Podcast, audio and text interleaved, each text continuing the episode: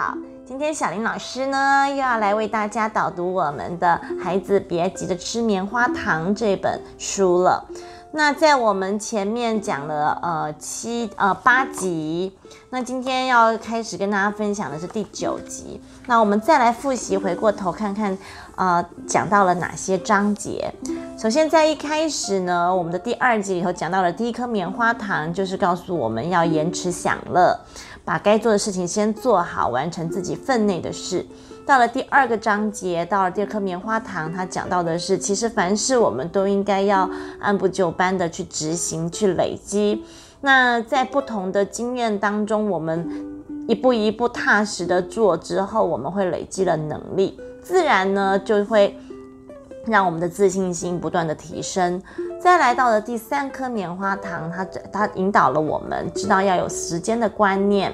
然后要重视时间，要有时间感，然后要懂得善用我们的时间，安排我们规划我们的时间去做不同的事情，才能带来很多的效益。再来，我们讲到的是棉花糖，是呃善用金钱。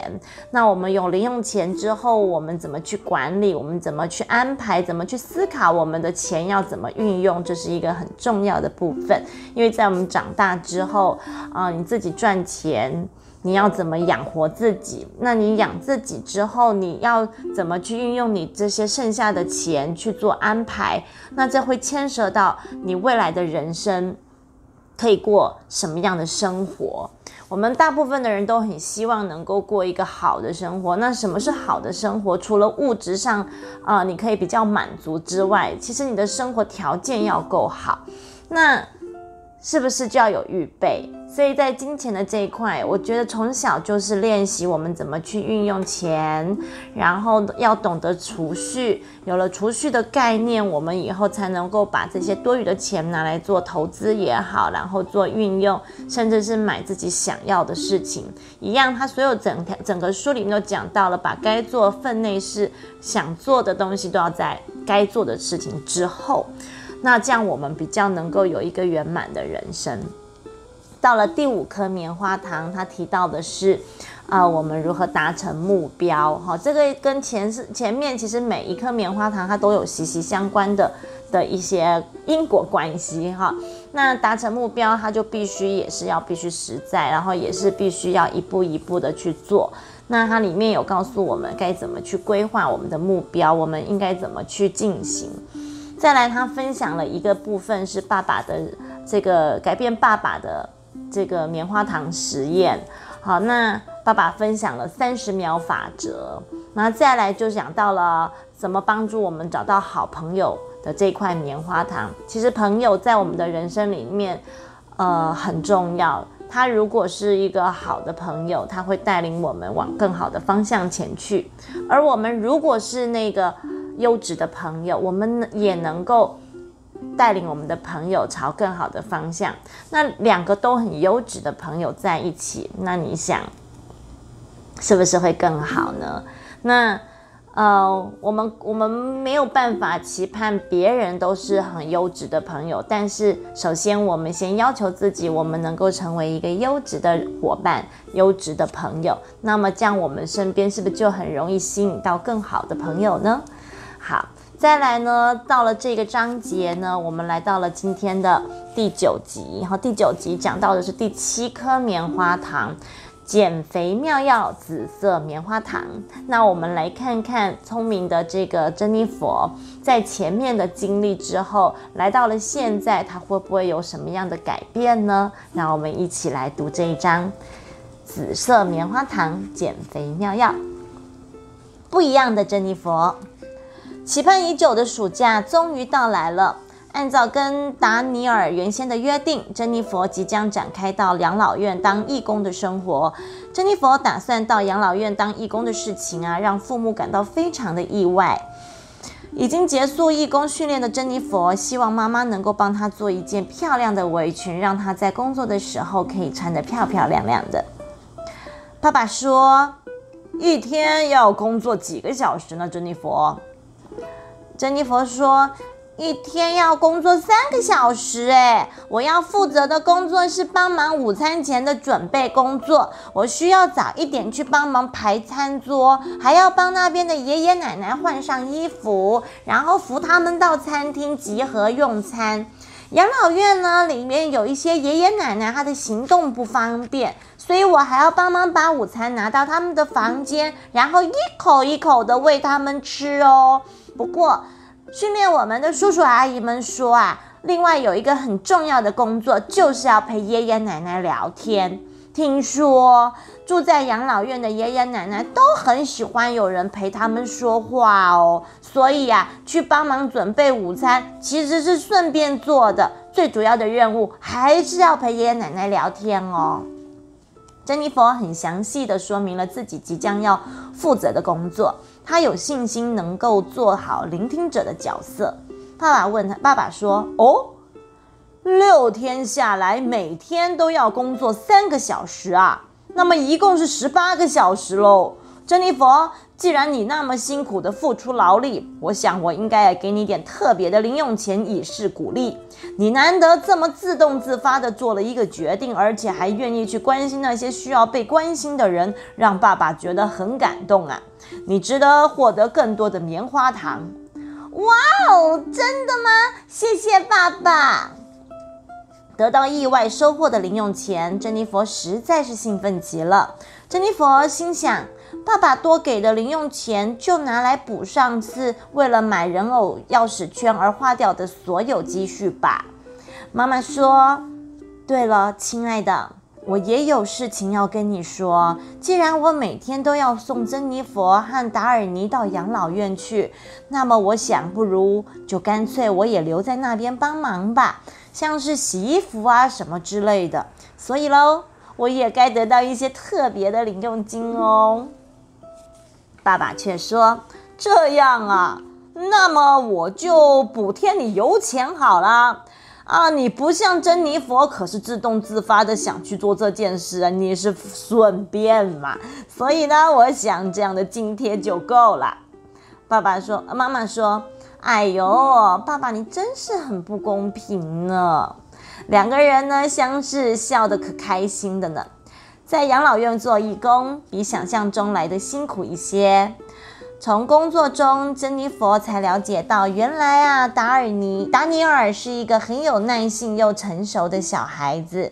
工作的时候，达尼尔和在学校的模样比起来，简直判若两人。达尼尔在养老院最受欢迎的工作义工表排行中，居然是第一名，诶。后来才知道，达尼尔总是会在前一天先看一些幽默小品，或是简短的故事书。到了养老院啊，就把自己吸收到的内容呢，比手画脚的说给爷爷奶奶们听，逗得他们那真是哈哈大笑，笑个不停哦。而且，达尼尔在养老院还是广受好评的聆听者。不过呢，达尼尔有时候不不免呢，还是会为了爷爷。不认得自己而感到很伤心。妈妈说，从来都不知道达尼尔是这么懂事的孩子，看起来啊，完全不是他妈妈担心的那个样子呢。大家常常都会说，妈妈是最了解孩子的人。看来啊，这个想法也未必是正确的哦。从旁边看见整个事情的经过，珍妮佛的妈妈对达尼尔赞誉有加的说。在未来的一个星期，珍妮佛负责的工作就是照顾路易家奶奶。路易家奶奶有一个充满光泽的黄褐色长发，而且啊，似乎非常爱惜自己的头发。只要一有空啊，就会用那双手，那用那双因为年老无力而颤抖的手，仔细地梳理自己的发丝，看着镜子把头发挽起来。一开始。奶奶不太搭理珍妮佛，对于珍妮佛所说的话也兴趣缺缺，所以呢，珍妮佛唯一能做的就是在用餐时间里帮奶奶把用刀子把盘里面的肉切的一口一口方便的吃，然后呢，再一口一口喂奶奶吃，或是呢帮忙把水倒在杯子里面端给奶奶喝。可是呢，奶奶的胃口似乎不是太好，所以呢，每一次的用餐时间都非常的短暂，然后就急着把珍妮佛给打发走。奶奶总是这样说：“谢谢你啊，你可以走了。”珍妮佛很想当一个爱撒娇的孙女，无奈的是，奶奶根本就不让她有这样的机会来这样做啊！真是的，我到底哪里有问题呀？为什么连这种小事我都搞不定呢？珍妮佛真的很希望能够跟奶奶好好的、愉快的相处。到了第三天，一如往常的结束了午餐，奶奶啊又急着打发珍妮珍妮佛。谢谢你啊，你可以走了。奶奶，你喜不喜欢发夹？我带了一些发夹来送给奶奶哦，你要不要挑挑看？我可以送你一两个哦。为了制造和奶奶之间的话题，珍妮佛特别从家里带来了一些已经退流行的发饰。他呢，从之前做生意时买气并不是很好的发夹中挑了一些奶奶可能会喜欢的样式。看到了这些东西，奶奶顿时眼睛为之一亮。哎呀，你真是像那个沿街兜售小东西的商人啊！我也来看看，很多都很漂亮哦。这些老气的发夹，你是从哪儿拿来的？最近应该很少有人在卖这种东西了吧？是我向认识的邻居阿姨要来的。其实呢，我有的时候啊，就是在卖这些东西哦。我想，我大概就是遗传到了我爸爸的生意头脑了吧。是吗？我的父亲从前也是个商人，不过他不是卖发夹，他是卖帽子的商人。他有很多很漂亮的帽子。哦，最近啊，根本就找不到那么好看的帽子喽。在我还很小的时候。女人家要是想要到外头做生意，可是非常困难的。尤其像我这种胆小的女人，根本连想都不敢想哦。奶奶拿起了其中一个镶了很多珠珠的粉红色发夹。奶奶，我觉得你戴这个很美哎。我觉得这个很不错，多少钱啊，小女孩？不用钱啦，奶奶，这些都是我拿来送给你的。您再挑一个嘛，用漂亮的发夹把头发夹起来，看起来很漂亮哦。我有的是钱，其实这些都不太好卖啦，所以我不能跟你收钱。呵。看到珍妮佛有些笑得不好意思，路易家奶奶啊也跟着笑了起来。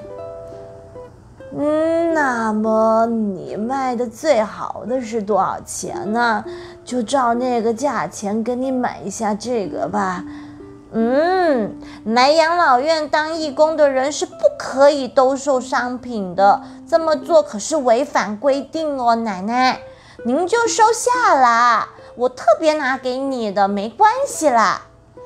嗯，奶奶就说啦，说的也是，我们也不能拿钱来给这里当义工的人，那是违反规定。那么我就收下了，就拿这个好了。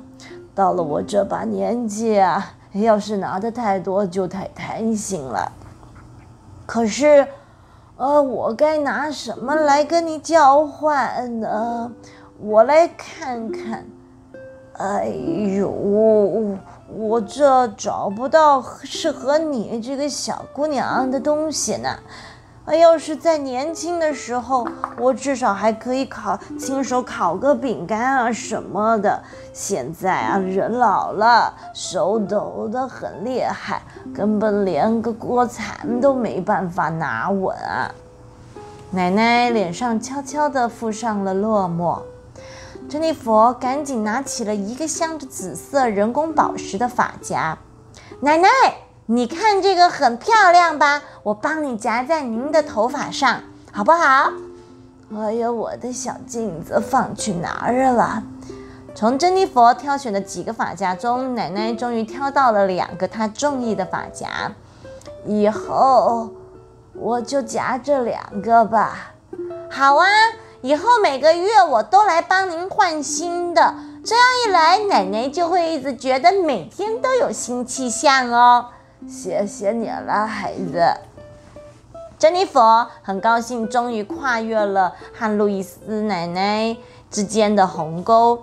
从那一次以后，每一次见到路易加奶奶，她都会跟这个珍妮佛讲一些自己的小时候的故事，或是呢回忆起她国中、高中时代参加过的舞会。几天之后啊，珍妮佛终于顺利的完成了到养老院工当义工的工作。结束最后一天的工作要离开的时候，路易加奶奶忍不住的抱住了张珍妮佛，伤心了起来。于是珍妮佛答应奶奶，一结束古巴的假期，就一定先回来探望她。达尼尔则是临别前送了一个掌上型的口琴给了珍妮佛，他说啊，祝你一路顺风哦，珍妮佛。祝你一路顺风！你到了那里，如果觉得无聊的话，就练习吹吹看这个口琴吧，很好玩哦。谢谢你，因为你我才能够多了这些宝贵的经验，还认识了路易家奶奶，能够为这些爷爷奶奶们工作，我觉得很开心。谢谢你，达尼尔。在飞往古巴的飞机上。珍妮佛和爸爸聊起了在养老院当义工的经验。爸爸说：“现在的珍妮佛终于找到了和别人心灵交流的方法啦，很棒哦。”我已经明白了，任何事情呢，只要肯用心去做，就是能够达成的哟。我学会了怎么样和路易家奶奶相处，也知道了要怎么和同学过团体生活。虽然今年我没有能够拿到亚里莎生日派对的邀请函，但是爸爸，亚里莎很高兴我借给她的那些派对用的道具。后来我们就和好了，还一起温习功课，两个人都考得不错哦。我们呢在温习功课的时候，亚里莎有跟我说，这是他在这里的最后一次月考，他所以他希望能够得到好成绩。不管是什么样的测验，当然是最好都是尽心尽力去准备，不管是第一次还是最后一次。等一哎，等一等。你确定你要一次吃完这些吗？珍妮佛连想都不想，就把飞机上给乘客的花生，连同爸爸妈妈的分量全都吃完了。而且呢，在稍早之前用餐的时间，他跟服务员多要了两个餐包，还涂上了厚厚的一层奶油，也是吃的一口都不剩。珍妮佛说。爸爸，这餐包真的很好吃哎，好好吃，好香哦！珍妮佛，你是要长高了吗？听到爸爸担心的语气，妈妈也不放心的附和说：“呃，最近我们家珍妮佛的食量变得相当惊人呢。我看再这样下去，不是长个头，而是长块头，身材会先胖起来吧？我们。”班上的同学都是这样啦，妈，那个桑葚桑葚酱，如果你不吃，就给我好了，我把它吃掉。在古巴美丽的海边，珍妮佛学会了怎么玩冲浪。可是每当海浪一卷上来啊，都会喝好几口海水，最后呢，整个嘴巴里都是咸咸的海水味。到了夕阳西下的晚餐时间。海边呢，就会摆满了烤肉料理、自助餐，琳琅满目的新鲜水果，还有美味佳肴，真是让人眼花缭乱呐。由于公事上的关系，爸爸离开了两天，到别的地方去开会。回刚回到了度假屋，他看到了他可爱的女儿，但是很吃惊的对他说：“我的天哪！”我才两天不在，我的小公主怎么像气球一样整个肿胀起来了？哦，爸爸，你怎么这样说？这个，哼，我嗯哪有那么夸张啦？妈咪，那个体重机，嗯，我们来称看看吧。妈妈听到话，立刻把珍妮佛放到体重机上一称，哇！我的天哪，珍妮佛，你变胖了啦！妈妈一边说，还故意的搓了肚珍妮佛的肚皮。呃，一定是因为我喝太多海水了啦。相较于爸爸妈妈紧张的样子，珍妮佛啊则是泰然自若。她觉得事情根本就没有需要到这么紧张啊！我只是皮肤晒黑了一点点，所以大家才觉得我变胖啦。快乐的假期结束了，珍妮佛整天都待在家里无所事事。游泳课早就结束了，离开学校啊也好长一段时间了。有时候，珍妮佛会躺在沙发上看小说，偶尔也会端着一盆一盘沙拉，呃，沙拉酱，然后呢，用芹菜沾着这个沙拉酱来吃，这样子他可以打发一些时间。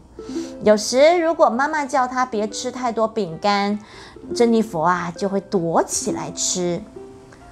妈妈说：“对了，你不是有跟路易家奶奶约好？”说从古巴回来要去探视他的吗？哦，对耶，我差一点就忘了。珍妮佛从衣柜里拿了一件漂亮的衣服，准备换装去探视奶奶。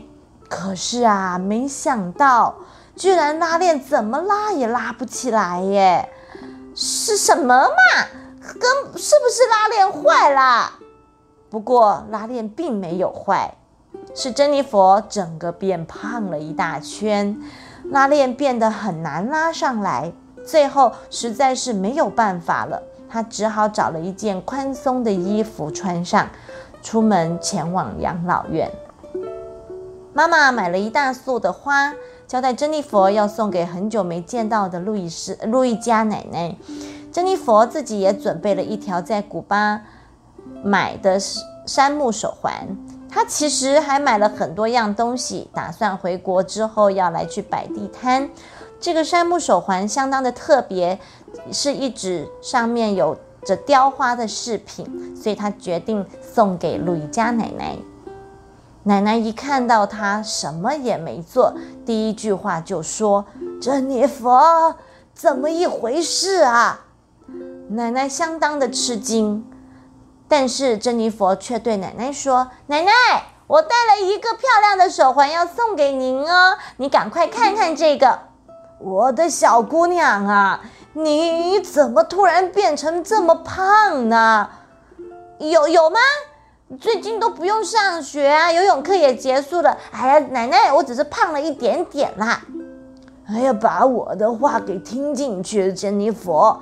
如果才一个月没有见到你，你就胖了这么多，这样下去，等你将来长大了，你的身体会有很多的病痛啊！如果身体不健康，你就不能好好的读书，以后不能好好的工作，哎，就不能够成功了，你知道吗？哦，我知道了，奶奶，您先看看这个手环嘛。快来戴戴看啊！我先把它放在这个架子上吧。等你变回之前那样健康又苗条的时候，我再来把它戴上。啊！珍妮佛实在太伤心了，都一个月没见了，才一见面，奶奶立刻挑剔的说她变胖了，连一个拥抱都不给她，就开始对她说教。珍妮佛抬头看看那个被放到架子上的手环，深吸了一口气，毅然决然地说：“好，下个月我一定变回苗条的样子，我再来探视奶奶。你知道怎么做吧？虽然你变胖只有一个月的时间，但是想要瘦回来，可能得花上六个月左右啊。”半年都有可能不见得能够瘦掉一公斤，那这么多公斤呢？不过要先说好条件啊，就是不可以挨饿啊。我知道，我懂，一定要多吃蔬菜，最好是不要吃零食，肉类就吃瘦肉的部分，而且只吃一点点，每天还要流汗运动三十分钟，这样子呢，要多走路，也不要搭电梯，这些我都知道。珍妮佛，知道是一回事。做到却又是另外一回事。就算你全都知道，可是想要落实不是这么容易的哦。那我知道了啦。从今天开始，想吃的东西之前呢，我都先考虑三十秒，想想要吃的食物是不是对我的身体有益呢？然后如果没有好处，就不要吃；如果是我，就好好的吃，这样可以吗？很好，想法很不错。虽然现在有一点热，但是为了你，我们现在就去散散步吧。珍妮佛极度不愿意的在大太阳底下散步，但是碍于路易家奶奶，所以呢，还是勉强的跟着奶奶一起散步了约莫一个小时。不知道是不是因为变胖的关系，走起路来啊，他觉得好累呀。路易家奶奶在散步的时候说了很多她自己的往事给珍妮佛听。我啊，其实高中都没有念完。那一年啊，因为父亲经营的帽子工厂被大火给烧了，家里的经济就陷入了困境。而我在那个年纪，只能选择到有钱的人的家里帮忙照顾小孩子。我记得那户人家连生了四个孩子，从那个时候开始，我每一天都忙着照顾小孩子，根本都没有多余的时间可以去做其他想做的事情。那四个孩子啊，很喜欢扯弄我的头发，所以我只好在头上绑着头巾过日子。奶奶，那您？是几岁结婚的呀？我是在十八岁的时候结婚的，当时啊，实在是做这个决定太仓促了。十八岁呀，哇哦！我是打算晚一点再结婚，但是如果没有人想跟我结婚，那我可能就嫁不出去了啦。珍妮佛。结婚啊，是一件你必须要很慎重考虑、很谨慎考量的事情啊！我会的，我会的，我一定会的。每个人不都是这样子吗？结婚本来就是要这样的嘛。怪就怪在人们在最重要的关头往往都失误啊。即使一向作风沉稳的人，在面临重要关头，也可能表现得心浮气躁。可见得，判断一件事情，或是决定一件事情，甚至是落实一件事情，是你平时就要好好练习的。原来这世界上的事情啊，不是你有信心就能够做得好的。就拿我来说吧，每次要决定什么事情的时候，我就会非常的紧张。奶奶，那是那您为什么要后悔结？那您为什么会后悔结婚呢？哦，我并没有后悔。但是，当时的我如果能够有一点点的智慧，我一定会选择先念完我的高中，再去考虑结婚的事情。看看我自己，居然对着你这么小的孩子说这样的话。哎呦，奶奶！我懂你的啦，我也知道很多的事情。就你跟我说，我要谢谢你呢。何况我现在已经有自己的事业了。是啊，你其实是个既聪明又有胆识的孩子。如果呢，从现在就开始好好的练习做决定，好好的去做实践的动作。我相信您将来长大以后啊，一定能成为个出色的人啊。”在回家的路上，珍妮佛这样对她的妈妈说：“妈妈，我跟奶奶约定好了，下个月我要变回以前那样苗条又健康，再去看她。嗯，我需要妈妈的帮忙。”哦，这个主意很不错哦。你刚才跟奶奶在花园里聊些什么啊？两个人的表情都好专注哦。奶奶跟我说了她年轻的时候的事情，但是奶奶也告诉我，她对她自己的未来不抱什么期望。哎，这一点我听了觉得有一点感到难过哦。这就是为什么我们大人总是羡慕你们这些孩子的原因啊！未来啊，还有像山一样高的棉花糖在等着你们呢。我现在完全明白了，每个人都有我值得学习的优点，这是在今年的暑假里我得到最大的领悟。是啊，我的珍妮佛再也不是那个不懂事的小淘气啦。当天晚上的晚餐十分的特别，珍妮佛手上拿着计算机还有卡路里表格，忙着计算餐桌上所有的盘子里的食物热量。哎呦，妈咪，这道菜的卡路里太高了啦！下次我们家最好别再做这种菜了。啊，纤维质，这里的纤维质根本都不够嘛！我要再多一些绿花椰菜。啊，这个果汁，这个果汁不是天然，就算是天然的果汁，糖分也是太高了一些哦。妈咪，我要喝水就好了。妈妈和爸爸看着珍妮佛这些夸张的举动，不免对这个计算卡路里有些抗拒了。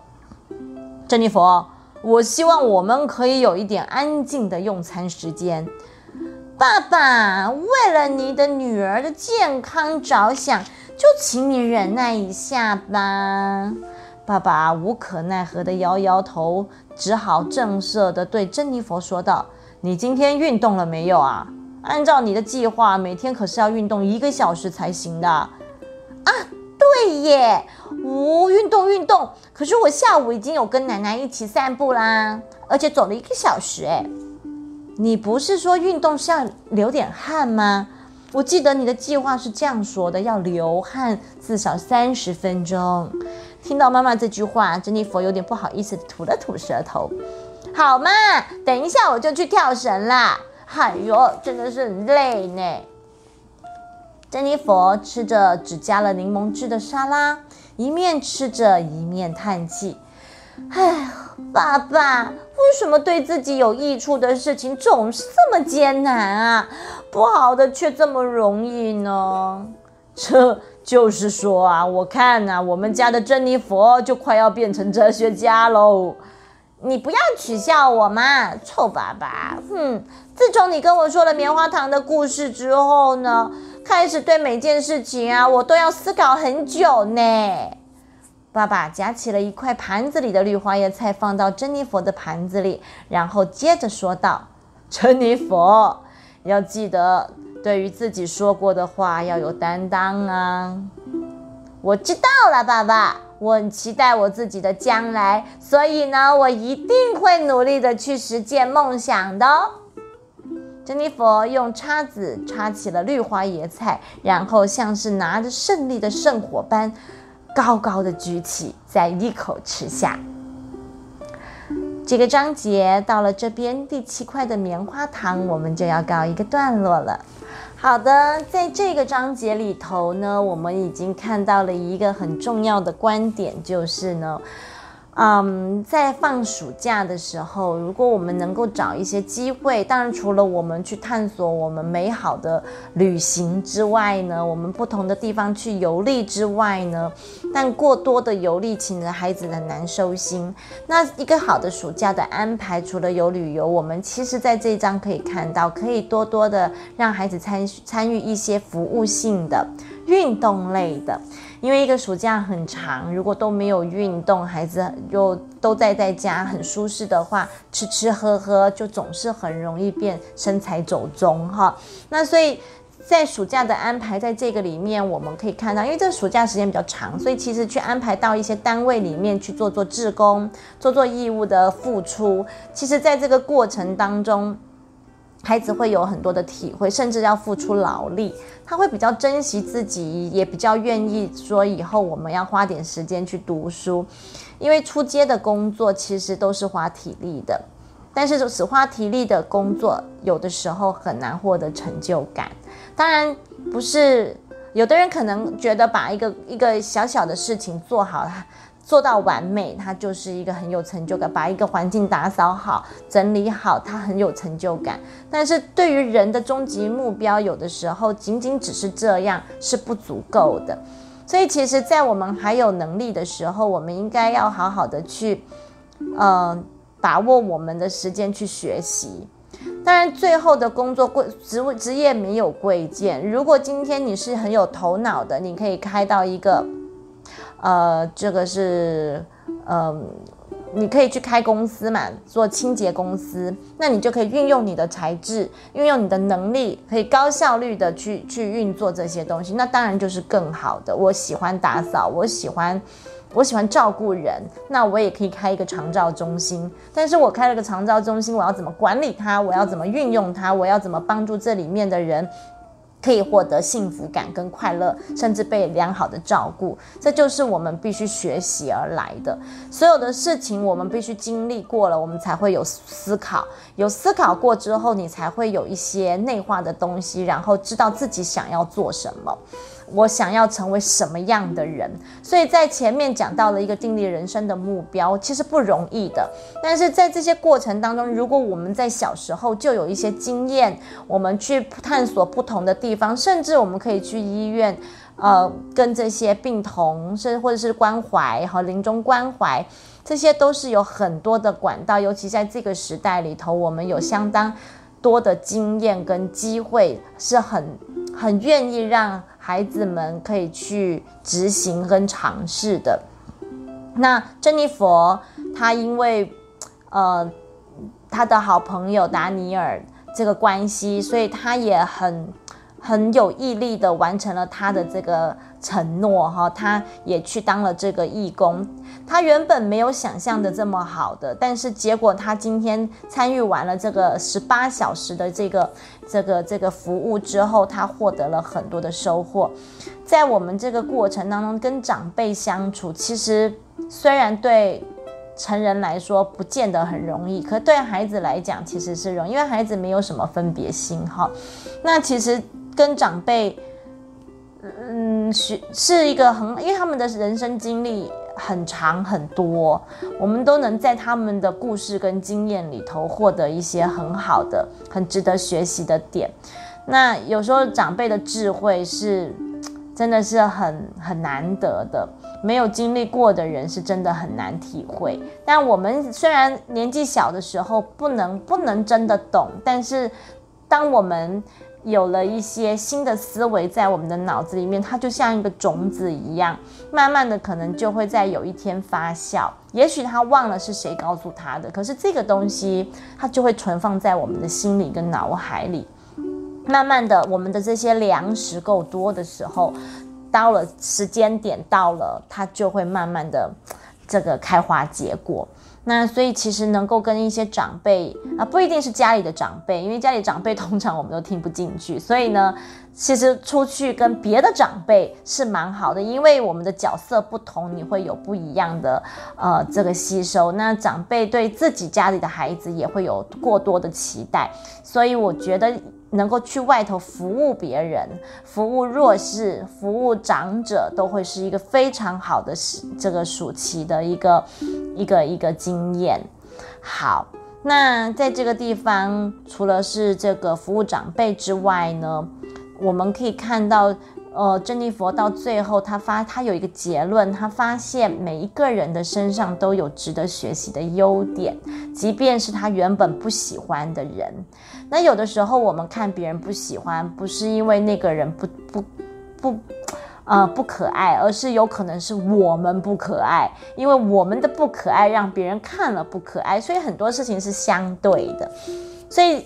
呃，我觉得就是爸爸在前一章他有讲到，不要以貌取人，不要先用你的第一直觉去判断一个人。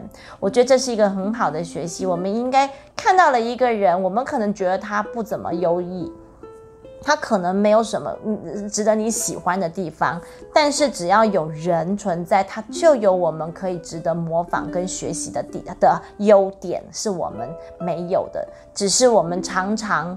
会先看到我们不喜欢的那个部分，但是呢，遇到了一些事情，就像珍妮佛在一个转折之后，他在了这个肠道中心呢，这个呃养老院里头看到了他的同学，发现了他的同学跟这个平常他见到的样子完全不一样，而且他很能讨长辈开心，他很用心的去跟长辈相处，所以他学到了这个点，而获得了很多的好处。这是一个我觉得是是。珍妮佛给我们的一个一个记一个一个学习哈，这也是珍妮佛的优点，她可以看到别人的优点，然后学起来，然后再感谢别人。好，那在这个章节，奶奶也提特别提到了这个路易家奶奶，她说了好几次，人生要有很多的机会，有很多的这个呃非常多的。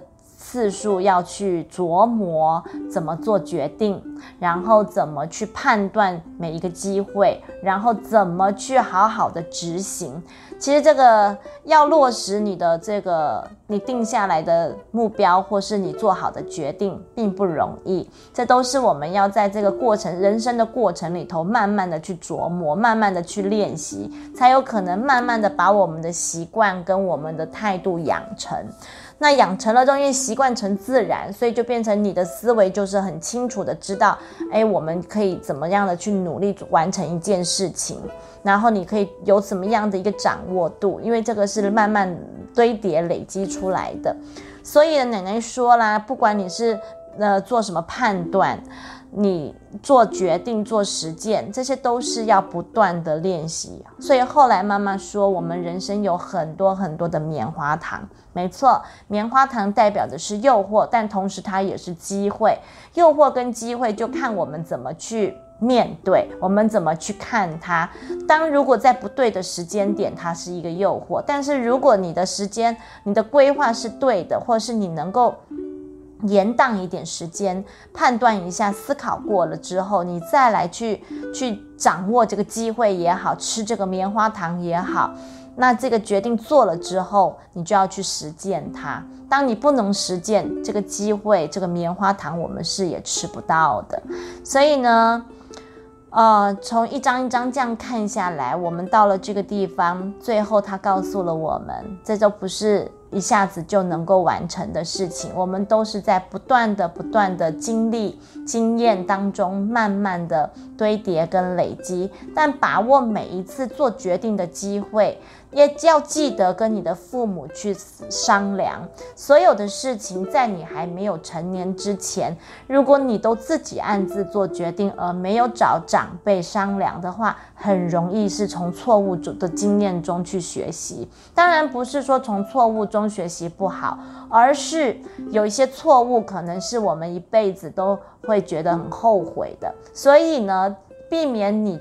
做了这个错误的决定，或是让你后悔莫及的决定，在我们还没有成年之前，请你做决定之前，先参考父母的，甚至是家里的长辈、大人的一些想法。当然，你也可以不遵不不不听他们的建议，但是一定要先听了之后，思考过后再来做决定。这个决定之后，你能不能承担这个后果呢？如果可以，那我们就执行看看。但是呢，嗯，如果是关于生命的、关于安全的这些决定，它就没有空间了。这是父母说什么就是什么了。为什么？因为他们要保护你。还有有一些判断是，比如说毒品，比如说。喝酒、抽烟这些不当的事情。还有赌博这些东西是不能碰的，这些都跟我们的生人身安全有关的事情，那就当然是没有没有空间了，因为这些东西都对你有害，所以它没有所有所谓的这些都是诱惑，就完全不是机会可言了。所以我们得在这些过程当中跟我们的长辈讨论。听过他们的意见之后，你必须要有一个清晰的头脑去思考，再来做决定。那希望呢，我们在人生的过程当中呢，所有的决定都能够平顺。但是不遇到不平顺的时候，我们也得接受它。这就是人生。祝福大家一切顺利、平安、健康。拜拜。